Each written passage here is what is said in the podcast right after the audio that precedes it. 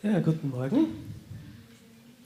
Wie Ayana schon gesagt hat, wir haben uns in den letzten Wochen mit Jesus als Retter und Lehrer beschäftigt. Jesus war ein ganz eigen, einzigartiger, ganz besonderer Lehrer und das hat Matthäus ganz klar erkannt, als er sein Evangelium geschrieben hat. Heute hören wir noch einmal darüber, wie Jesus als Lehrer aufgetreten ist und wieder eine schwierige Frage meisterhaft beantwortet hat, diesmal in einer finalen Art und Weise, auf die dann keiner mehr etwas sagen können hat. Deshalb endet die Predigtserie dann auch mit dem heutigen Text. Ich lese jetzt aus dem Matthäusevangelium Kapitel 22, die Verse 34 bis 46. Die Pharisäer hörten davon, wie Jesus die Sadduzäer zum Schweigen gebracht hatte. Deshalb kamen sie bei Jesus zusammen.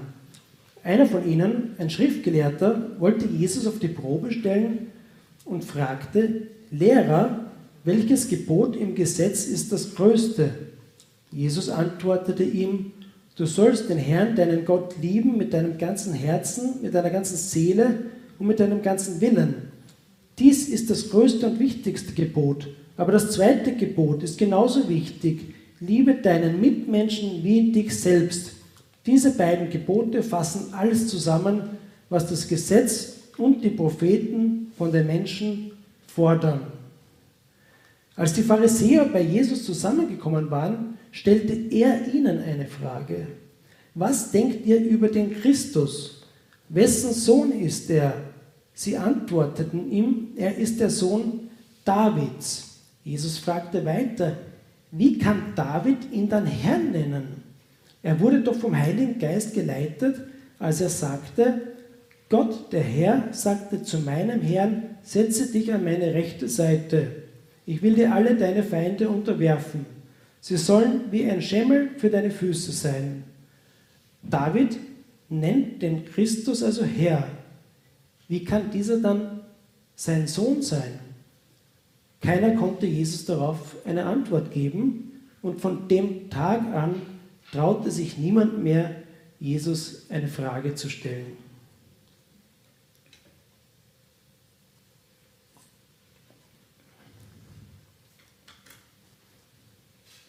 Matthäus schildert hier einen öffentlichen Wortwechsel zwischen Jesus und einer Gruppe sogenannter Pharisäer. Das waren Anhänger einer jüdischen Glaubensgruppe, die die biblischen Gesetze ganz ernst genommen hat. Und dieser dargestellte Wortwechsel zwischen Jesus und den Pharisäern erinnert mich ein bisschen an ein Schachspiel. Ich bin selber mittelmäßig bis schlechter Gelegenheitsspieler. Doch habe ich den ehrgeizigen Plan erfasst, meiner fünfjährigen Tochter das Schachspiel beizubringen. Manchmal lasse ich sie auch gegen den Schachcomputer spielen, einfach nur um ein bisschen ein Gefühl für die Züge am Computer zu bekommen, gar nicht mit der Absicht zu gewinnen. Aber das weiß der Computer natürlich nicht und spielt gnadenlos einen guten, präzisen Zug nach dem anderen. Ein kurzer Wechsel zwischen Mias Zügen und des Computers Zügen und dann heißt es auch schon Schach und im nächsten Zug Schachmatt. Einen Gegner mit präzisem Vorgehen zu besiegen, finden wir nicht nur im Schachspiel, sondern auch im Sport, zum Beispiel beim Tennis, eine Serie präziser Aufschläge, die der Gegner nicht mehr kontern kann und das Spiel ist entschieden. Wo man diese Art des Vorgehens heutzutage weniger stark findet, ist im öffentlichen Disput, im öffentlichen Streitgespräch. Wir leben in einer Zeit und Kultur, in der sich Menschen allgemein eher diplomatisch ausdrücken. Niemand will sich durch zu viel Selbstoffenbarung Blöße geben oder gar gegen Regeln der Political Correctness, politischer Korrektheit verstoßen. Aber ich erinnere mich, dass das früher, ich erinnere mich dunkel aus meiner Kindheit, dass es früher anders war, dass einst in den Medien wie im ORF noch eine ganz andere Gesprächskultur vorzufinden war. So in den 70er, 80er Jahren, da wurde noch richtig disputiert. Da haben sich Personen wie Bischof Kurt Brenn und der säkulare Psychiater Erwin Ringel noch richtige Streitgespräche geliefert. Da ist es noch darum gegangen, die Wahrheit zu verteidigen, für die Wahrheit argumentativ einzustehen. Der deutsche Theologe Klaus Berger hat einmal geschrieben, es gibt eigentlich keinen echten theologischen Streit mehr in Deutschland und das gilt natürlich auch für uns in Österreich. Öffentliche Dispute, den Gegner oder milder gesagt den Gesprächspartner argumentativ in die Enge zu führen, verbal Schachmatt zu setzen, das ist out. Und ich sage das eigentlich jetzt eher so objektiv wie möglich. Es ist keine Kritik an unserer gegenwärtigen Gesprächskultur. Ich will nur hinweisen darauf, dass es vor drei Jahrzehnten noch anders war und diese Disputfreudigkeit vor 30 Jahren kommt dem ein bisschen näher, was wir zuvor über Jesus und die Pharisäer gelesen haben. Schon in den Abschnitten vor diesem Text können wir darüber lesen, wie versucht worden ist, Jesus durch schwierige Fragen in die Enge zu treiben. Es war damals in der jüdischen Kultur durchaus üblich, einen Rabbi, einen Lehrer, in dem Fall einen religiösen Lehrer, öffentlich zu befragen. So hat dieser seine Weisheit demonstrieren können, so hat er Anhänger sammeln können. Und genau vor diesem Hintergrund haben die Pharisäer versucht, Jesus auffliegen zu lassen, ihn mit schwierigen Fragen in die Enge zu treiben. Sie wollten beweisen, er hat keine göttliche Autorität als Lehrer. An Jesus haben sie Fangfragen gerichtet bezüglich der Abgabe von Steuern oder der Auferstehung der Toten. Und Jesus hat alle diese Fragen super gekontert. Und so hat sich dann die fromme Elite Israels selber in die Enge getrieben gefühlt und darauf haben sie zu einem neuen Angriff angesetzt in Form einer weiteren Frage. Und diese Frage war, was ist das wichtigste Gebot? Und es ist interessant zu überlegen, weshalb sie diese Frage stellten, weshalb der Schriftgelehrte, der in dem Text erwähnt ist, gefragt hat, was ist das wichtigste Gebot? Bei Fragen, ob man dem römischen Kaiser Steuern zahlen soll, da ist es recht klar, das ist eine Fangfrage. Ein normaler Mensch konnte kaum eine Antwort darauf geben, ohne sich in Probleme zu verstricken. Aber die Frage nach dem wichtigsten Gebot ist keine derartige Fangfrage. Vielleicht wollte der Schriftgelehrte nur Jesus Bibelwissen auf die Probe stellen. Und die Antwort, die Jesus gegeben hat, war auch gar nicht so überraschend. Fromme Juden haben schon gewusst, dass sich die 613 Gesetze von Mose auch noch verdichten lassen. Zuerst einmal zu den zehn Geboten, die wir kennen, aber auch diese zehn Gebote konnte man noch weiter reduzieren auf zwei.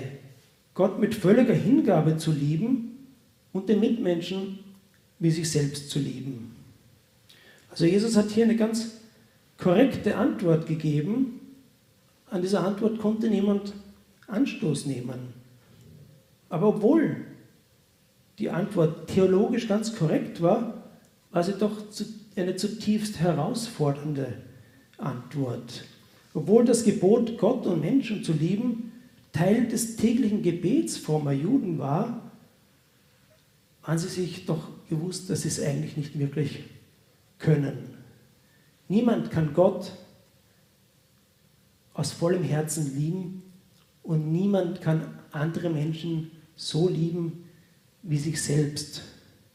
Kein Pharisäer zur Zeit Jesus und niemand, der heute in diesem Raum sitzt oder daheim die Predigt hört. Wir sind uns alle selber im Weg, um Gott voll und ganz zu lieben und wir sind uns auch selber im Weg, um andere Menschen zu lieben. Wir lieben uns selber einfach viel zu sehr, um einen anderen genauso lieben zu können wie uns selbst. Sogar in den Momenten, von denen wir glauben, jetzt wirklich gut gewesen zu sein, jetzt wirklich was Gutes getan zu haben. Auch in diesen Momenten stehen wir selber im Vordergrund. Wenn wir jemandem ein schönes Geschenk machen, dann doch auch, weil wir als originelle, kreative Beschenker darstellen möchten. Oder wenn wir in unsere geliebten Kinder investieren, dann doch auch, weil wir als gute Eltern anerkannt werden möchten. Jemanden wirklich zu lieben wie sich selbst ist sehr schwer. Ich denke, man kann sagen, unmöglich. Und Gott mit ganzer Hingabe zu lieben, ist nicht weniger schwer. Wie wenige Minuten verbringen wir eigentlich am Tag mit Gott und was für ein Kampf sind diese Minuten oft? Eigentlich möchten wir vor Gott immer wegrennen, aber das ist nicht Liebe mit ganzer Hingabe, mit ganzem Willen, mit ganzer Seele, so wie Jesus es sagt. Ich möchte jetzt niemanden unter uns schlecht reden, aber so kenne ich es von mir und weiß, anderen Christen geht es ähnlich. Sie sehen es ähnlich, wenn sie ehrlich zu sich sind. Wir sind alle Egoisten, ausnahmslos. Ich denke, Jesus hat das durch seine Darstellung des wichtigsten Gebotes seinen Zuhörern damals vor Augen führen wollen. Und Matthäus, der das alles niedergeschrieben hat, der möchte es uns, den Lesern, vor Augen führen. Aber er bleibt nicht bei diesem negativen Menschenbild stehen, sonst wäre es ja nur eine schlechte Nachricht und keine gute Nachricht. Es wäre kein Evangelium, wenn nur auf das Problem hingewiesen wird. Um gute Nachricht zu sein, braucht es auch eine Lösung für das Problem und die hat Jesus parat. Doch Jesus verratet die, die Lösung nicht gleich, er verpackt sie mehr oder weniger in eine Gegenfrage. Jesus stellt eine allerletzte Frage in den Raum, eine Frage, die zum Nachdenken anregen soll, denn in ihrer Antwort liegt die Lösung für das Problem.